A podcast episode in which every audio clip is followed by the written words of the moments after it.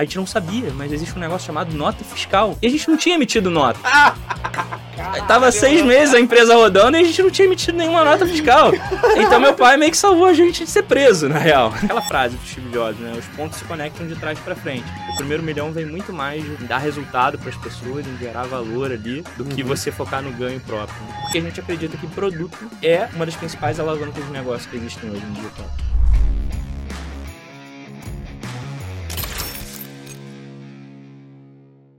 Bonjour, meus amigos! Sejam muito bem-vindos a mais um episódio do nosso podcast Segredos dos Milionários. E hoje temos aqui com a gente um milionário, sim, que conheço já faz um tempo, desde quando não era, desde quando tava. Desde, desde quando, quando tudo tava, era mato, né? Desde quando tá, tudo era mato, nós dois do começo ali, sem entender direito como é que funcionava essa porra de lançamento e tal.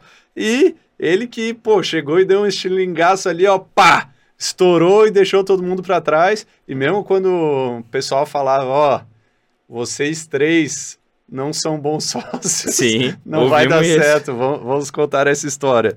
Então, meus amigos, ele que é médico, fundador do Além da Medicina e head, hoje é head de produto da AFIA, senhor Bernardo Preste. Bem-vindo, mano. Prazer, irmão. Obrigado pelo convite.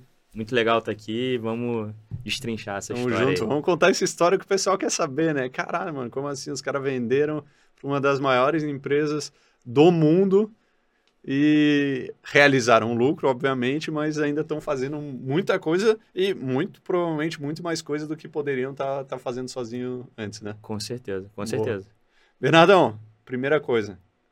Primeiro milhão com quantos anos e veio de onde? Pô, já chega assim, não, ah, não chama nem para não chama nem para sair, já chega abrindo a carteira. Não, é legal. Essa é uma curiosidade que o pessoal tem, né? E antes de falar da, do número, eu queria dar um disclaimer. Eu acho que o primeiro milhão vem muito mais de você focar em, em dar resultado para as pessoas, em gerar valor ali, do uhum. que você focar no ganho próprio. Inclusive, isso foi um, uma chave que virou para atingir esse resultado.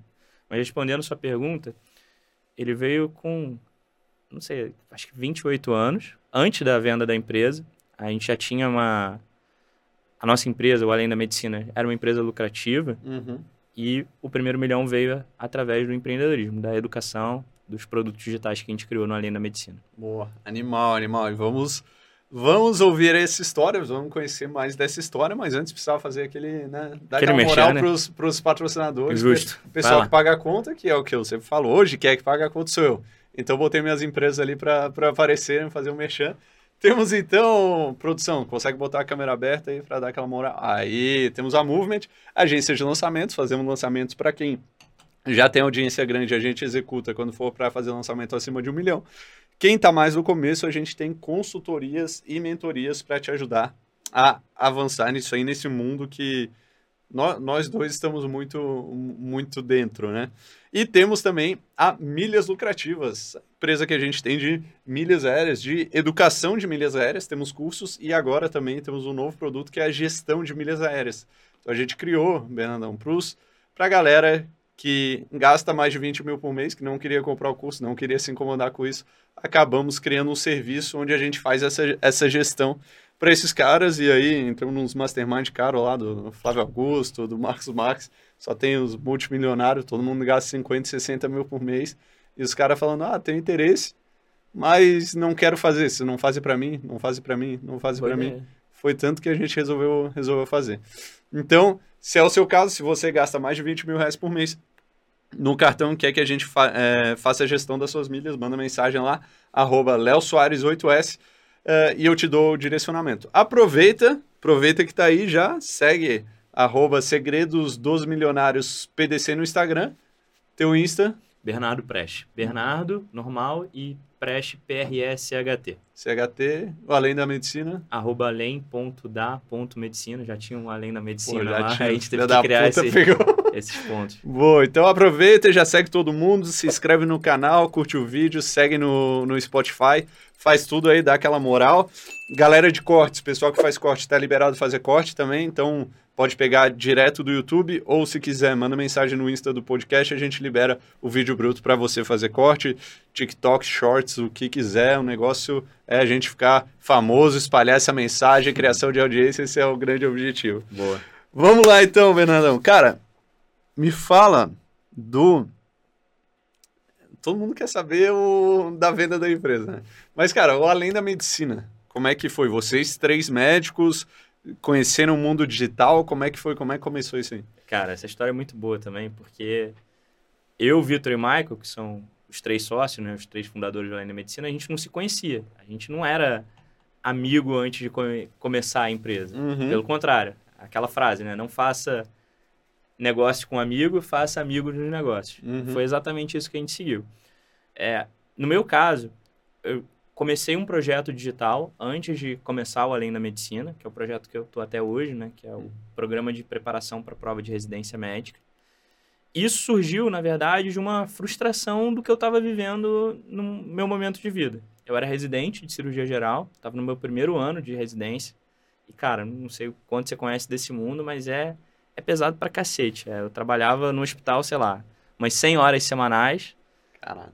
Muito, muita pressão, muita responsabilidade, é, pouca valorização ali, porque a gente brinca muitas vezes na medicina que, pô, o residente nem é considerado médico.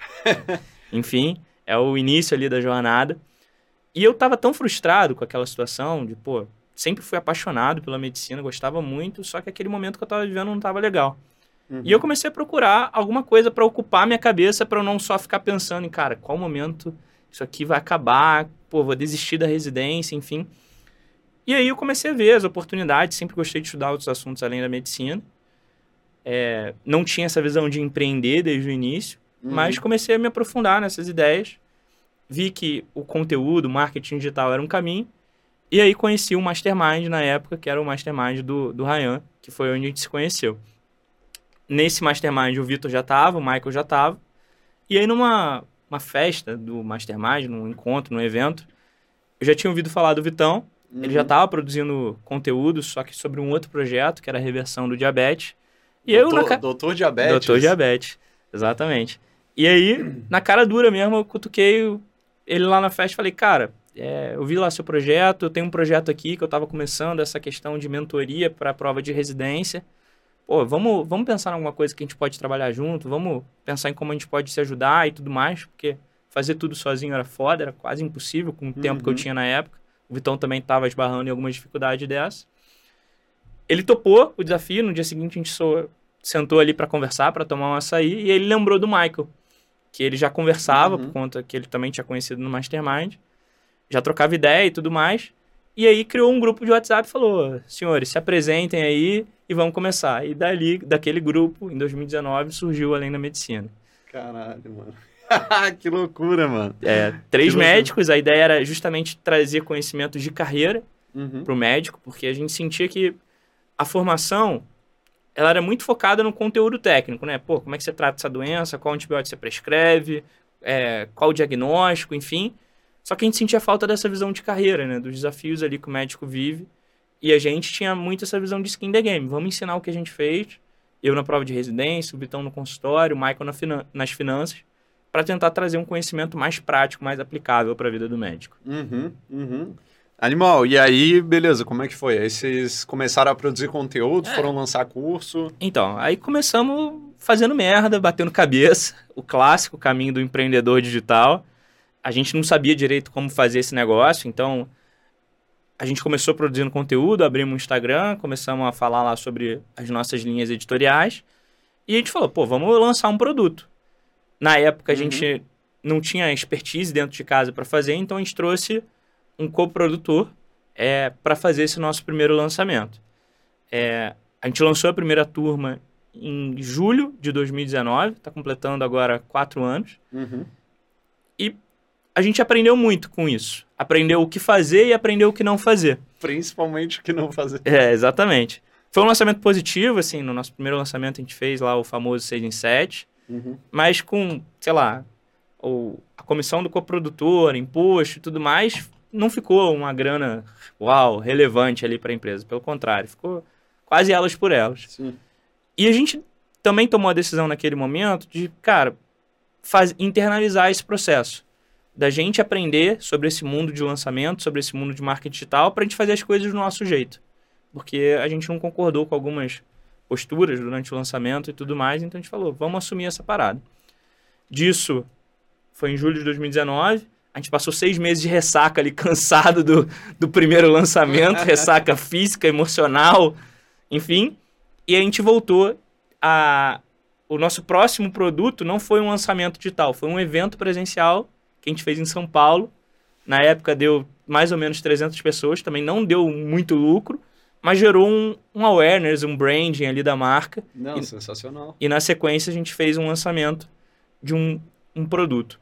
Uma grande sacada que a gente teve no início, Léo, e já construindo uma visão de produto, é que no início a gente tentou colocar todos os produtos, todas essas vertentes, então finanças, consultório e preparação para residência, dentro de um único produto. Uhum. E a gente viu que aquilo não fazia tanto sentido. Uhum. Então a gente, entre julho de 2019 e janeiro de 2020, a gente dividiu a empresa em três unidades de negócio. Então vai ter a unidade de negócio residência, vai ter a unidade de negócio finança para médico e vai ter a unidade de negócio consultório. E aí cada um de nós ficou responsável como se fosse o CEO daquela unidade. Uhum. Então eu puxei a residência, o Vitor o consultório e o Michael finanças.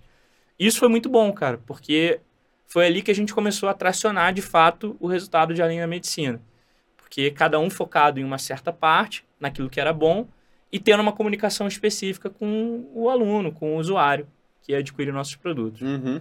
Então ali foi uma grande virada pra gente. Massa, e aí, tá, e daí vocês ficaram fazendo lançamento separado? Como que era? Então, a gente começou a construir como se fosse uma, um, uma holding, né? Então, a gente começou a, a, diversificar os canais. Então, eu tinha o meu canal, onde eu falava de residência, o Vitor tinha o dele, onde ele falava de consultório, o Michael tinha o dele, onde ele falava de finanças, e tinha um Além da Medicina, que era o Instagram da marca, que era um topo de funil que ia direcionando para esses... É, uhum produtos específicos de acordo com o momento de compra do cara. A gente foi entendendo que residência era uma grande dor, é, ele se tornou um dos produtos principais do nosso portfólio, e a gente foi aprendendo a jogar esse jogo, né? Então, lançamento, como que a gente melhora o lançamento, e aí depois a gente descobriu o Perpétuo, a gente começou a tracionar no Perpétuo no final do, de 2020, e, hoje o Perpétuo é o nosso principal modelo de venda, inclusive uhum. mais que o lançamento. E a gente foi descobrindo as famosas alavancas de negócio, né? Cara, como é que eu melhoro o meu produto, como é que eu cresço a audiência, como é que eu distribuo o conteúdo. E foi apertando os parafusos ali para crescer. E, uhum. pô, deu, deu muito certo. Boa. E, beleza, foram crescendo e aí surgiu uma tal de AF, aí é. como é que foi essa, essa Cara, história? isso é bizarro, bizarro, porque o que que aconteceu? É, lá em 2020, cara, ou seja, a gente não tinha nenhum ano de empresa, eu recebi um direct do cara que era um dos VPs da AF. E eu não sabia quem ele era. Ele mandou um direct falando de, pô, gostei do seu trabalho, vamos conversar, não sei o quê. E na época ele me convidou para prestar um serviço para uma das empresas do grupo AF, que era uhum. a Medcel, que era um preparatório de residência. Então eu comecei, sei lá, a comentar algumas questões de prova de residência para eles. Mas assim, uma coisa muito muito operacional. Sim a gente teve uma coincidência muito feliz nesse, nesse caminho, que Michael e Victor eles também prestavam um serviço para uma empresa de educação médica que se chamava Whitebook, que é um, o maior aplicativo médico do Brasil. Sim, uhum. E o fundador dessa empresa, que era o Bruno Lagoeiro, inclusive um parceiraço nosso, é, ele gostava muito dos meninos. Então ele tinha uma relação super próxima ali com o Michael e o Victor. Uhum. E o Whitebook foi uma das aquisições da AF. Ah. E aí, uma vez que o Bruno chegou lá dentro, ele participou ativamente do direcional de novas aquisições. Hum. E uma delas, que ele sugeriu, foi a nossa aquisição como além da medicina. Então, eu não lembro exatamente o momento, mas eu acho que no final de 2020, a gente iniciou as conversas com a AFIA, de uhum. forma mais estruturada. Só que a AFIA, nesse momento, ela estava fazendo várias aquisições. A AFIA fez 14 aquisições em 12 meses. É, era como se ela comprasse mais de uma empresa por mês. E a gente era uma delas, a gente era pequeno, eles estavam comprando faculdade, enfim. E aí, essa conversa demorou para chegar no, no, decisor final, né? Então, entre o primeiro papo e a gente fechar o deal, foram mais ou menos um ano e meio de conversa. Então, mano, praticamente toda a história do Além da Medicina, todo o crescimento, ela foi ocorrendo em paralelo com uma negociação de M&A. E também em paralelo com a nossa vida como médico, porque uhum. durante a, inclusive durante até a venda, a gente ainda estava muito presente no dia a dia ali de medicina, de residência e dos desafios ali da medicina. Então, uhum. foi meio que um caos ali de um ano e meio até chegar a esse deal. Mas aí vocês foram, nesse, nesse meio tempo, vocês foram, vocês viram assim, ah, o múltiplo que vai ser avaliado vai ser o EBITDA, vamos crescer o EBITDA ou foi... Cara... Ah, vamos aprendendo. Essa, essa visão de múltiplo, é, e a gente foi descobrir isso no processo de M&A, ela é uma visão muito rasa, né? Uhum. E assim, a gente não tinha segurança que o M&A ia acontecer. A uhum. gente tinha conversas, a gente tinha um papo, a gente estava focado muito mais em crescer o negócio. Sim. Porque a gente sabia que se o negócio crescesse, isso seria bom para gente em qualquer cenário. Então, uhum. vendendo ou não, a gente vai se dar bem nisso aqui.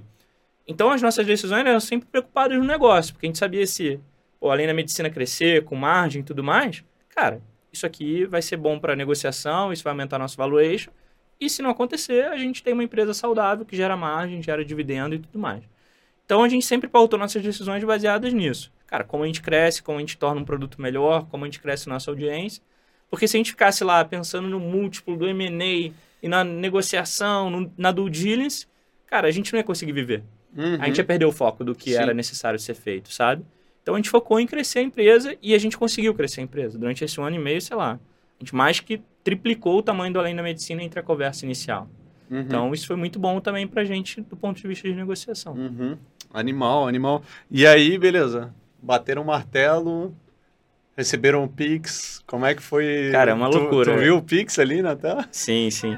é uma loucura esse negócio, porque é, o signing, né? É, existe o closing e o sign, né? Que é, uhum. É basicamente a assinatura do contrato, em que as duas partes encontram ali um acordo dos termos de compra e venda. E aí, cara, são uma série de cláusulas que você vai negociando.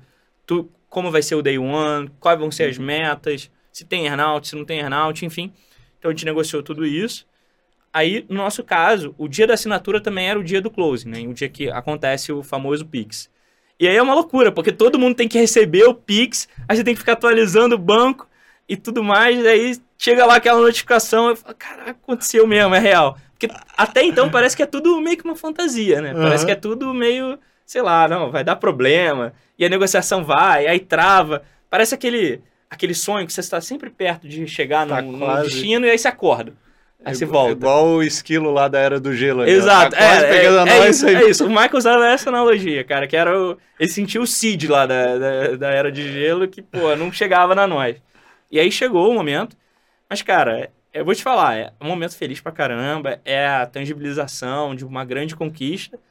Mas eu não acho que esse foi o momento de mais glória do Além da Medicina, sabe? Eu acho que, sei lá, no nosso primeiro evento presencial lá, conhecendo os, os alunos, o primeiro lançamento, as, as porradarias que tiveram entre os sócios depois as, as resoluções, cara, esses momentos para mim foram mais marcantes na trajetória do que o dia ali do Pix. Nossa. Que é super legal, que é super bacana, Sim. é um baita passo, mas tem muito mais coisa ali nessa história. Né? Massa, massa. E aí depois, beleza, recebeu o Pix. recebeu o Pix. Como é que foi isso aí? Chegou lá, ganhou um crachazinho, começou a trabalhar? Cara, é essa, história, essa história é boa também, porque durante a negociação do M&A, a gente colocou muito claro que a gente queria ter a possibilidade de continuar na, no dia a dia como médico.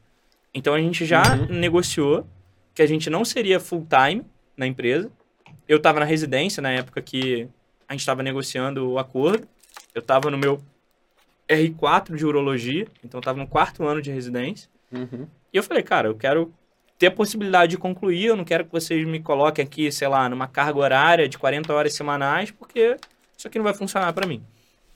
Então a gente negociou. Pô, mas isso, peraí, 40 horas semanais, tu era 100 na. Então. Aí eu... ficava 60. Exato. Aí. Então, por isso que eu não coloquei esse, esse termo de, de negociação. Cara, não dá para colocar horas aqui que a gente vai entregar por semana, porque senão, enfim, Sim. eu vou dedicar o meu trabalho, eu vou focar no resultado que isso aqui vai gerar.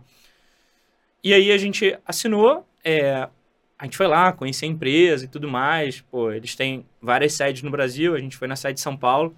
Coincidentemente, eu tinha me mudado antes do início da negociação. Eu descobri que a sede era dois quarteirões da minha casa. Cara, onde é que é? É na Alameda Lorena, ali no Jardim. Então, um prédio super bacana. Fomos lá conhecer, conhecemos o CEO, conhecemos o, os vice-presidentes, conhecemos as lideranças que iam atuar com a gente no dia a dia. Então é um dia super legal, cara. É, é, o day one ali, ele não foi um day one presencial, ele foi muito mais um, cara, um onboarding que dura Sim. um mês. A gente ficou um mês conhecendo as pessoas uhum. para entender o que, que era a AF, entender o que, que era a estrutura e aí sim começar a colocar a mão na massa. Uhum. E aí, como é que foi, como é que foi esse lance aí? E então, agora, o que, que eu faço? Tem equipe, vocês é, internalizaram a equipe toda ali de é, vocês? Como isso, é esse é outro ponto da negociação, né? A gente teve muita preocupação de, beleza, a gente vai fazer esse movimento, vamos juntar força. Aliás, vou até responder uma pergunta que é, pessoal sempre faz. Por que, que a gente vendeu? Uhum. Né? Que enfim, a empresa estava crescendo, a empresa era saudável, a gente não tinha investidor, a gente nunca precisou, foi 100% bootstrapping e, pô, um crescimento super saudável.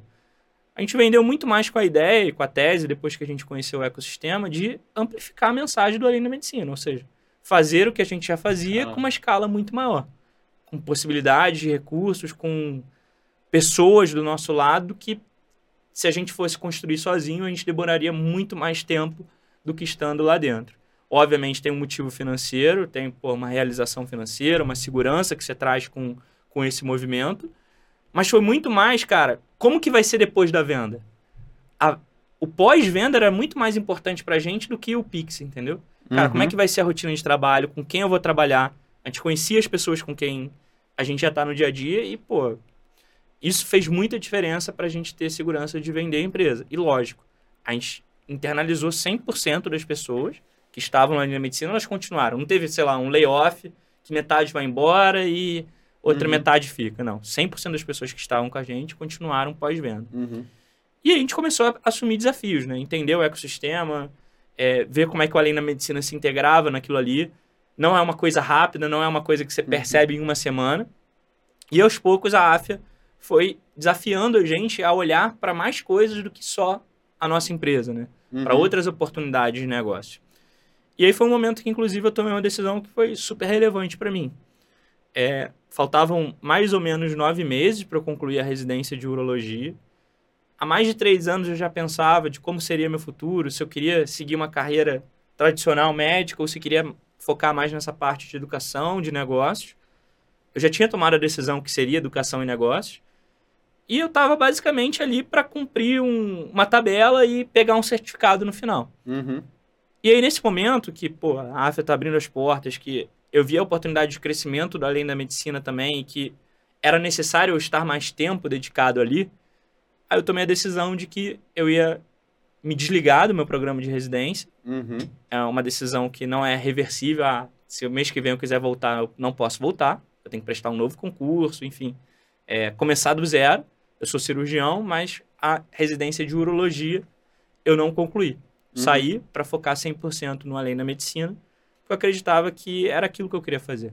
Uhum. E então, a, a, partir do momento da venda, e essa decisão já tinha sido tomada antes da venda, eu entendi que, cara, aquele era o momento de dar espaço e desde então estou full time nessa parte de business e educação. Boa. E aí tu tava falando, né? A gente tava conversando antes, tu pegou o produto mesmo. E, é. e, e, a importância disso que, que a gente não vê no marketing digital. Não vê, né, cara? Que é assim, ó, é vender, ah, entrega qualquer coisa, bota umas aulinhas gravadas ali, bota alguém para responder as coisas e deu. Não, e pensa comigo, cara. É, a lógica da gente olhar para produto ela é muito clara. O que está acontecendo com o nosso custo de mídia? Está disparando. É cada vez mais caro você trazer novos clientes para o seu negócio. Aí, beleza. Marketing digital é super funcional, é uma coisa que a gente acredita muito também, esse modelo de construção de audiência, de gerar uhum. valor e depois usar ali as ferramentas digitais para aquisição.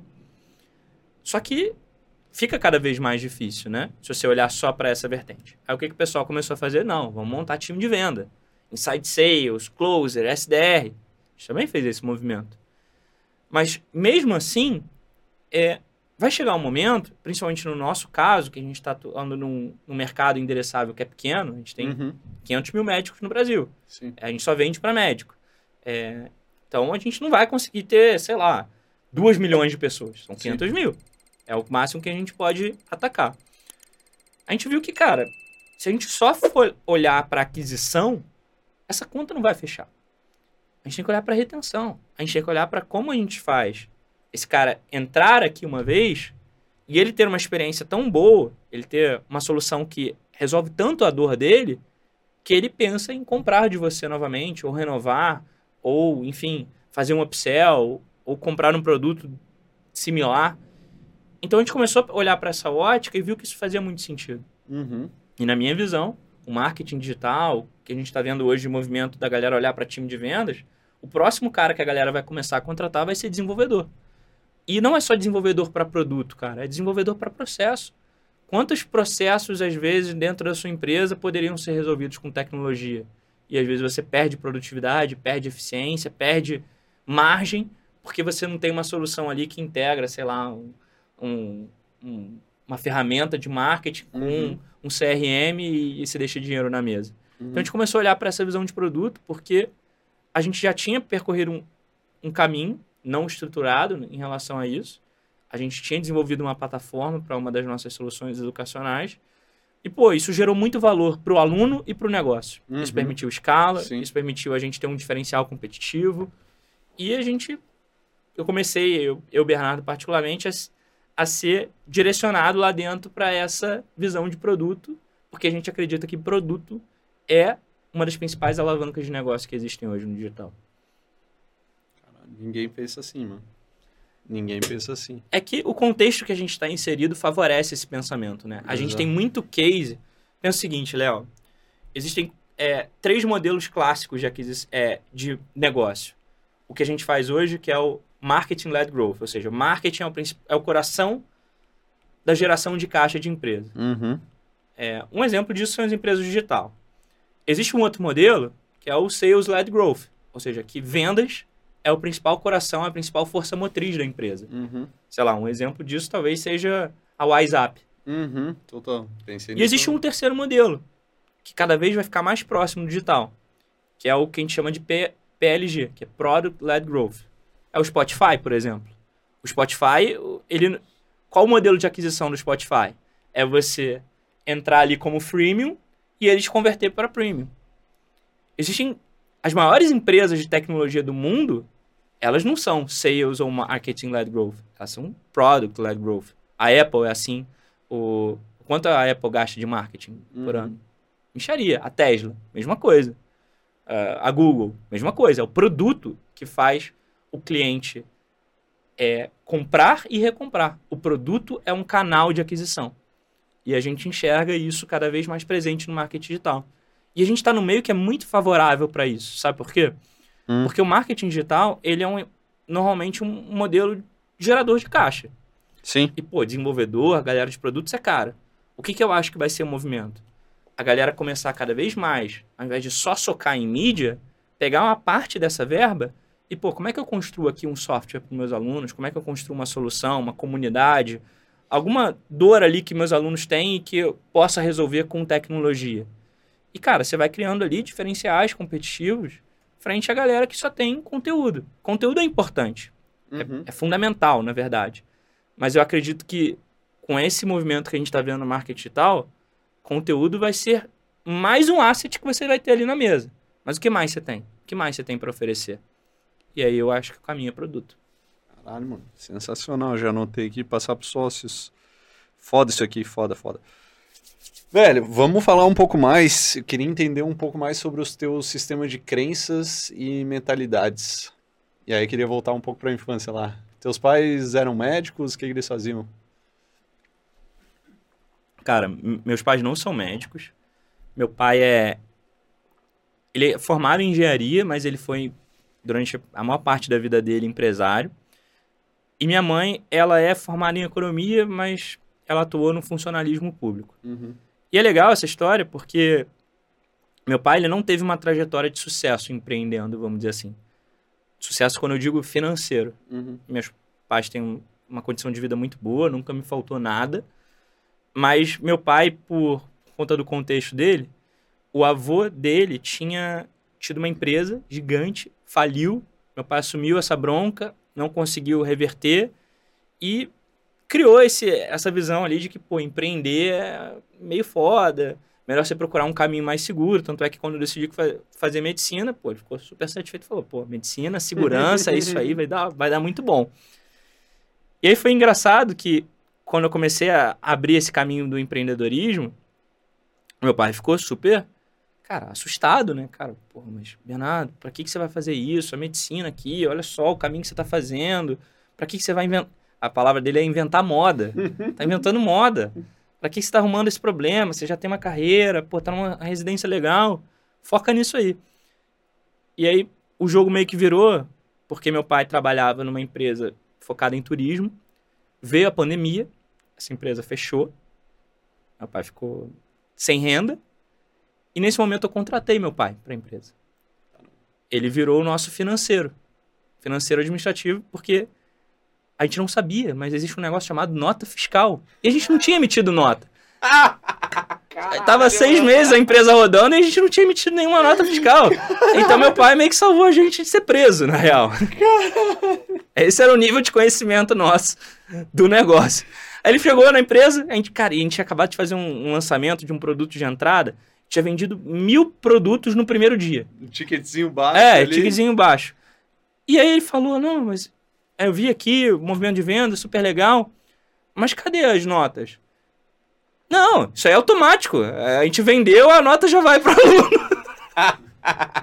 Ele, minha nossa senhora. Não precisa configurar, é, é automático. É automático, comprou, tá lá. É isso.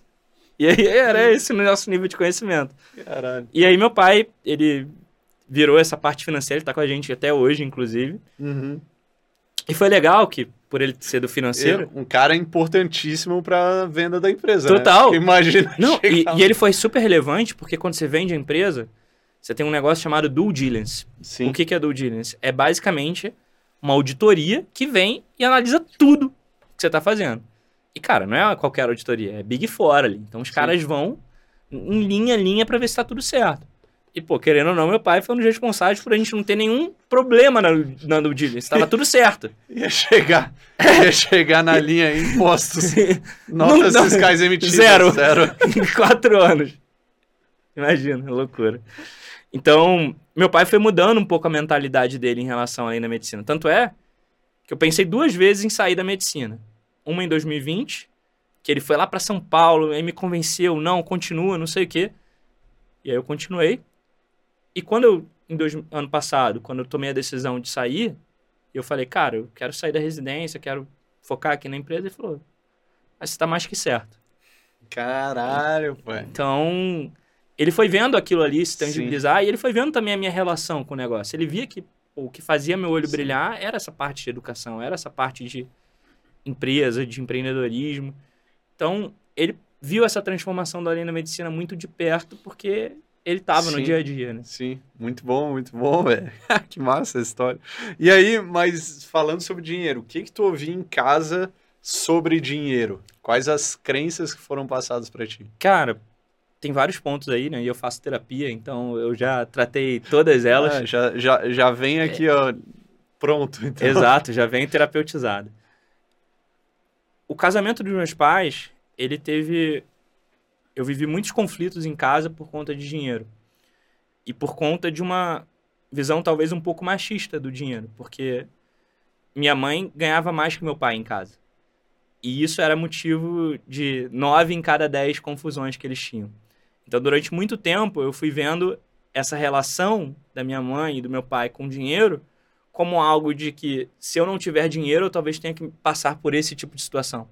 Eu associei talvez uma, uma falta de, de eu ser capaz de gerar dinheiro a problemas futuros. Uhum. Então, isso sempre foi um motivo de preocupação para mim, cara. Como que eu vou é, ser autossuficiente aqui a ponto de eu não precisar passar por problemas que meu pai passou com minha mãe? Uhum.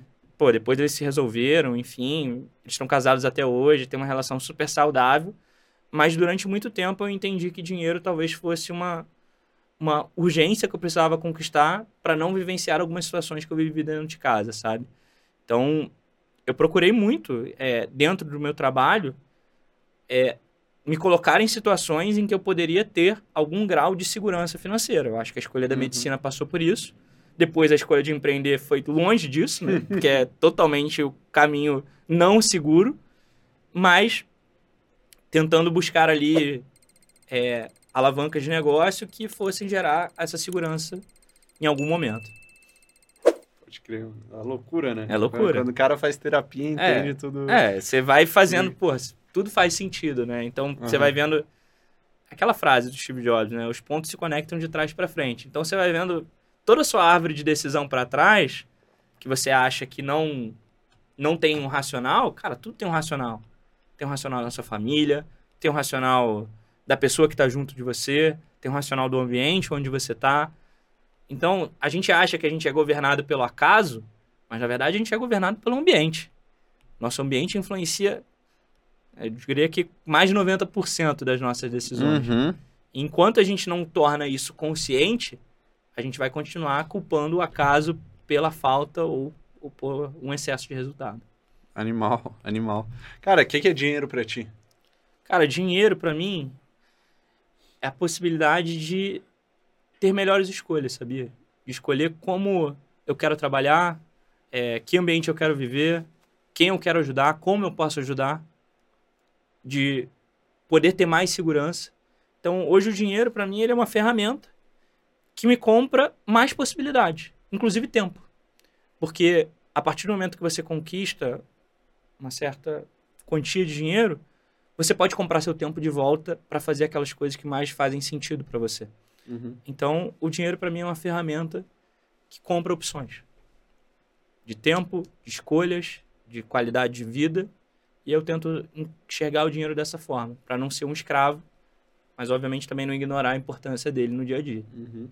Massa. E tu estudou sobre dinheiro, essa parte de mentalidade e tal? Cara, eu algo... confesso que eu gosto muito de ler. Eu sou um cara que a coisa que mais me move não é dinheiro, é desenvolvimento.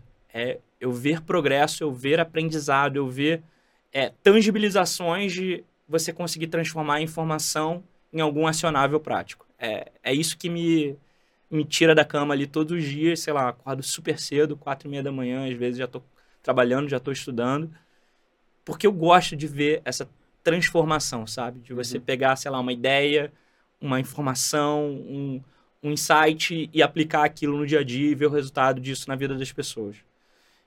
Então eu fui lendo sobre tudo que você pensar, desde uhum. dinheiro, desde psicologia, desde filosofia. E aí eu acho que não é só sobre dinheiro. O dinheiro. Você não, você não aprende dinheiro, sobre dinheiro estudando mercado financeiro. Uhum. Você aprende sobre dinheiro estudando sobre pessoas. Uhum. E eu acho que foi ali o maior aprendizado que eu tive sobre dinheiro. Entendendo a relação das pessoas entre si, entendendo a forma do comportamento humano. Pô, o meu modelo de negócio, cara, ele envolve muito é, preparação para uma prova de residência, que é concurso. Então envolve muito eu, eu criar modelos mentais para os nossos alunos que facilitem o processo de aprendizado ou de resultado desses caras.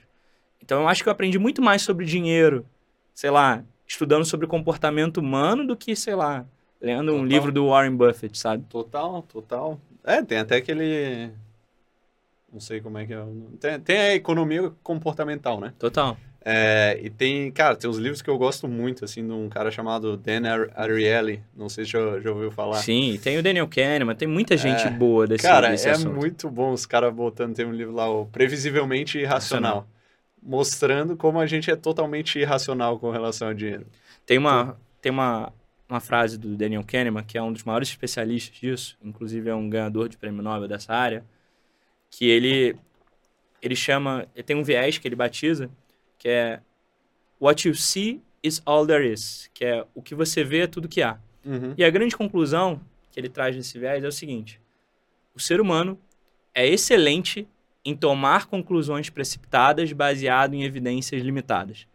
Então, o que você vê é tudo que há. O que você está vendo aqui, você já começa a tirar várias conclusões dessa situação sem ter todo o arsenal de informação que você precisa para tirar essas conclusões.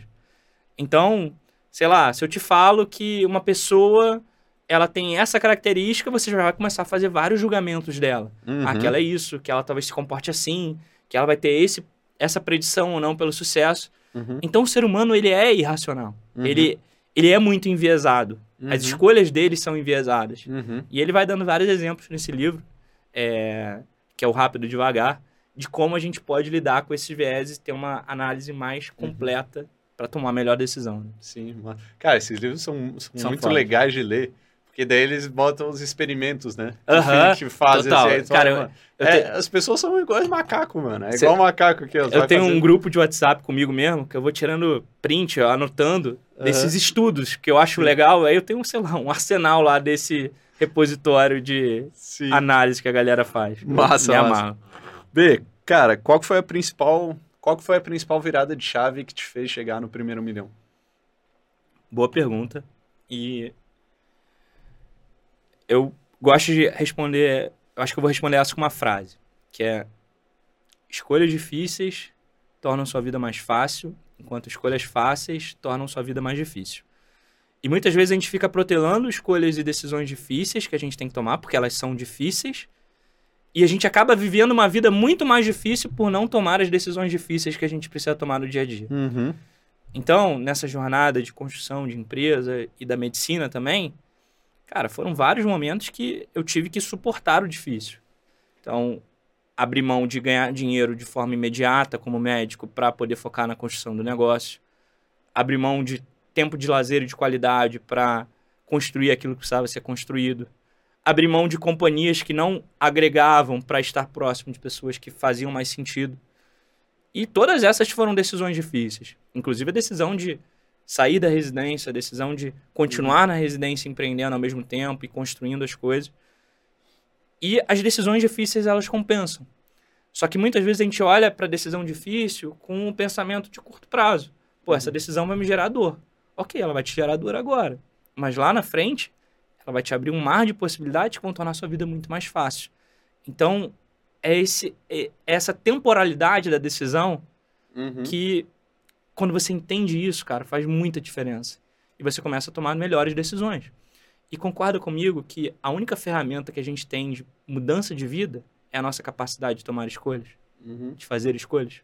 Então, se você consegue evoluir ali, sei lá, sua capacidade de decisão em 1, 2%, cara, isso é um ganho gigante pensando no longo prazo. Uhum, uhum.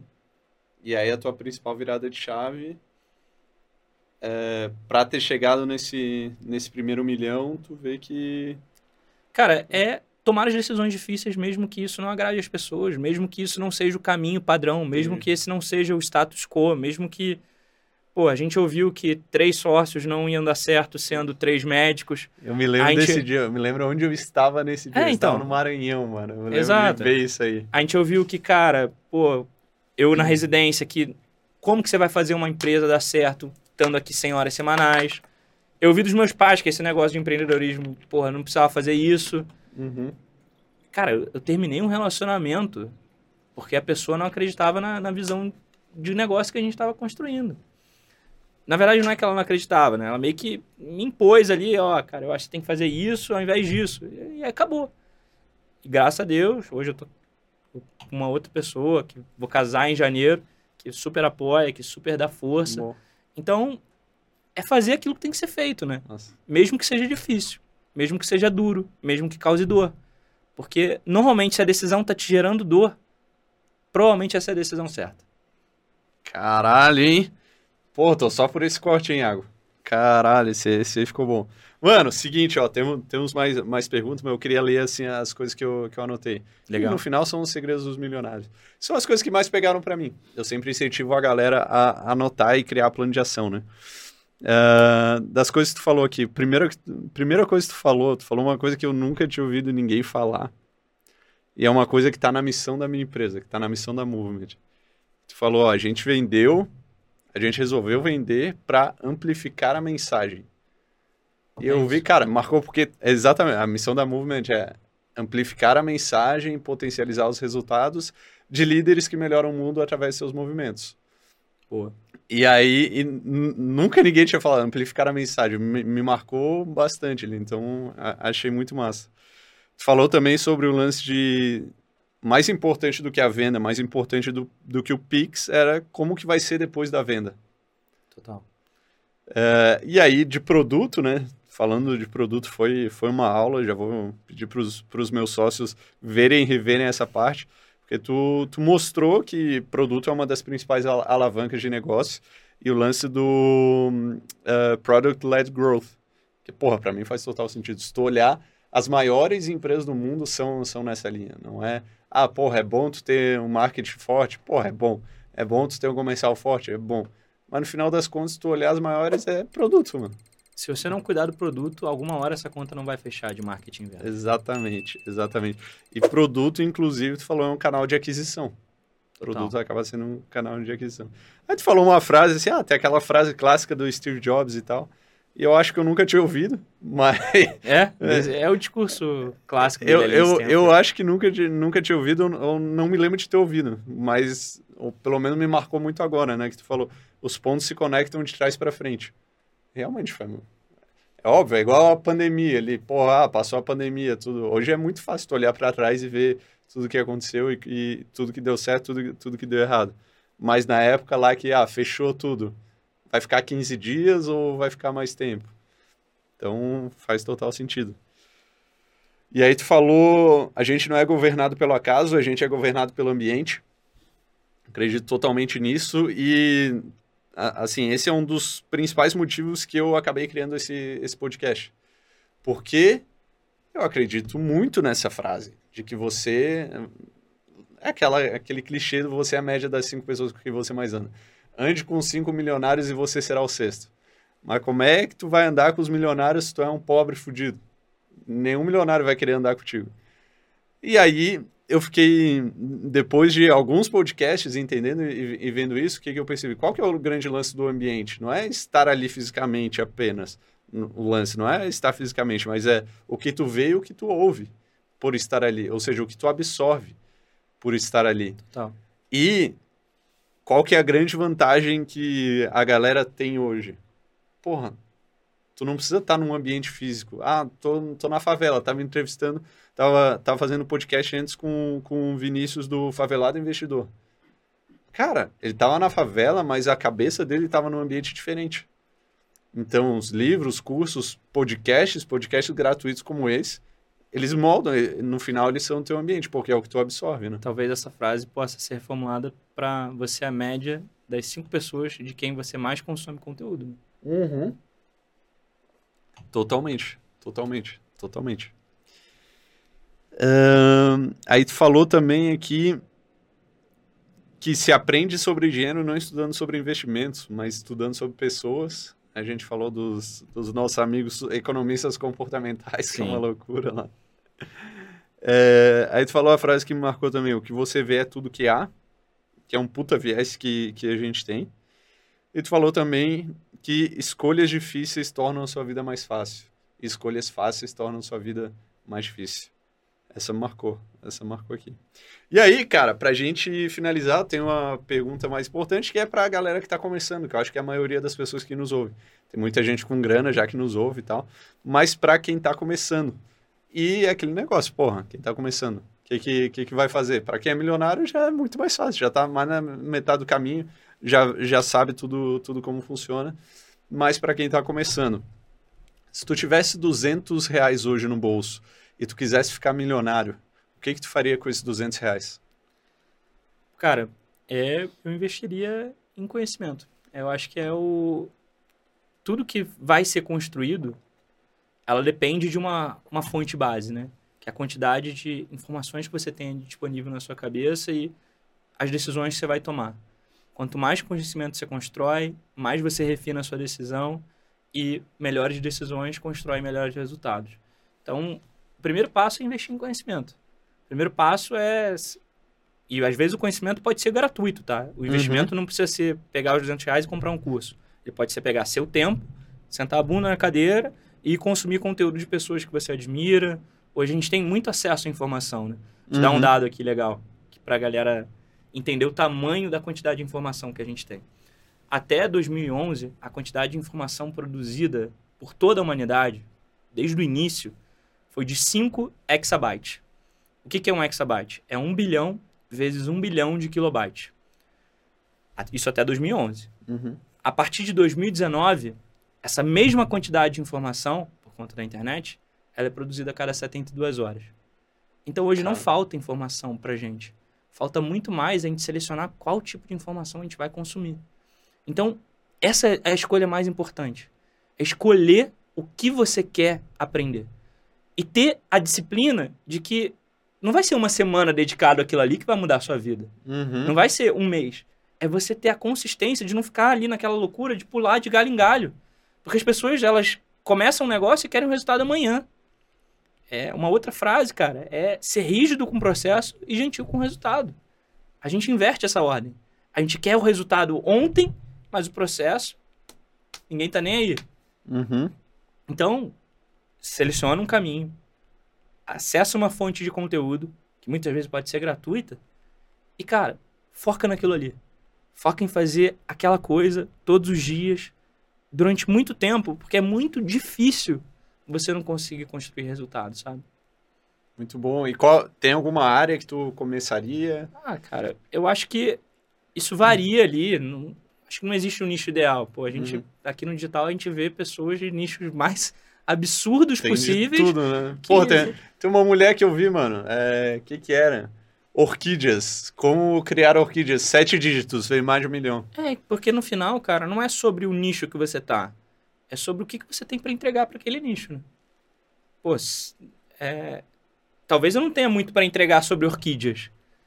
E meu conhecimento sobre uma outra área ele é muito maior. Uhum. Ou minha capacidade de comunicação, ou minha é, set de skills ali. Um, talvez uma sugestão prática para sair desse ramo teórico é, cara, monta uma matriz ali do que que hoje, das áreas da sua vida, dos tipos de conhecimento, das caixinhas de conhecimento, o que, que você realmente sabe? O que, que você realmente faz diferente? O que, que você tem um algo a mais? Porque todo mundo tem algum conhecimento a mais em alguma área. Uhum. Todo mundo. Então olha para isso e tenta cruzar isso com o que, que você quer fazer da sua vida. Uhum. Qual é a vida que você quer construir? Onde você quer atuar? Sobre o que você gostaria de falar? Uma pergunta boa é o que, que você não se incomodaria de falar pelos próximos 365 dias, se você for para esse caminho de produção de conteúdo. Uhum. O que, que você gostaria de qual o assunto que você está sempre discutindo? Ah, é futebol, cara. Talvez. Então, esse seja um caminho. É, então, olha para a sua caixa de competências e olha para a vida que você quer viver. Que provavelmente a resposta está nessa interseção. Porra, animal, mano. Eu não... Assim, eu... Chegou um momento no, no, no ano passado que eu cheguei... Ah, vou, vou começar a falar sobre alguma coisa. Não sabia o que, que era. Eu não fiz essa pergunta, mas se tivesse feito... A, a, e, e demorei para chegar na resposta porque não tinha pergunta. Mas a resposta seria dinheiro, mano. E foi justamente por isso que eu criei esse podcast e tô, tô, falando, tô falando sobre isso. Cara, adoro falar sobre dinheiro. Posso ficar falando o tempo todo sobre dinheiro. Então, animal, queria ter tido essa pergunta, seria mais fácil, me economizaria meses e meses de vida para escolher do que, do que, que eu ia falar. Não são as respostas, né, que movem o mundo, são as perguntas. Animal. As perguntas que você faz. Animal, animal. E com essa a gente vai, vai encerrar, né, mano? Obrigado, obrigado por ter vindo, ter compartilhado aí com a gente. Prazer, cara. É, foi sensacional conhecer a tua história, já conheci um pouco, né, que a gente é, se conheceu ali no começo do Além da Medicina mesmo, mas entender tudo que rolou depois e tudo que tinha rolado antes foi muito bom. É, parabéns, parabéns por Obrigado. essa por Sucesso para você também, parabéns pela sua história também. Pô, Valeu. tenho certeza que você vai uma cada bem mais alta. Valeu, mano. Tamo junto, tamo junto. E depois vamos falar mais aí sobre essa parte de produto, porque eu sou, cara, eu sou market-led growth, né? Eu sou todo mundo digital, né? Só, só, é só market, market, marketing. Então, vamos precisar aprender bastante isso aí. Vou precisar dessa, dessa ajuda. Ah, tô aprendendo também. Beleza, show de bola. Meus amigos, então esse foi mais um episódio do podcast Segredos dos Milionários. Se curtiu, curte aí. Se curtiu, curte, obviamente. Se inscreve no canal, segue no Spotify. Teu Insta de novo? Arroba Bernardo Preste, PRSHT e arroba além.da.medicina. Muito bom, cara. cara, quantas vezes é. o cara deve, deve ter pensado? Um milhão de vezes. Filho da puta é. desse cara que pegou arroba além da medicina. Faz parte do jogo. Então é isso aí, me segue lá também, arroba Léo Soares 8S, arroba Segredos dos Milionários PDC. Galera quer fazer cortes, tá liberado. Se quiser o vídeo bruto, só pede lá no Insta e nos vemos no próximo episódio. Les deixo um abraço e camigou!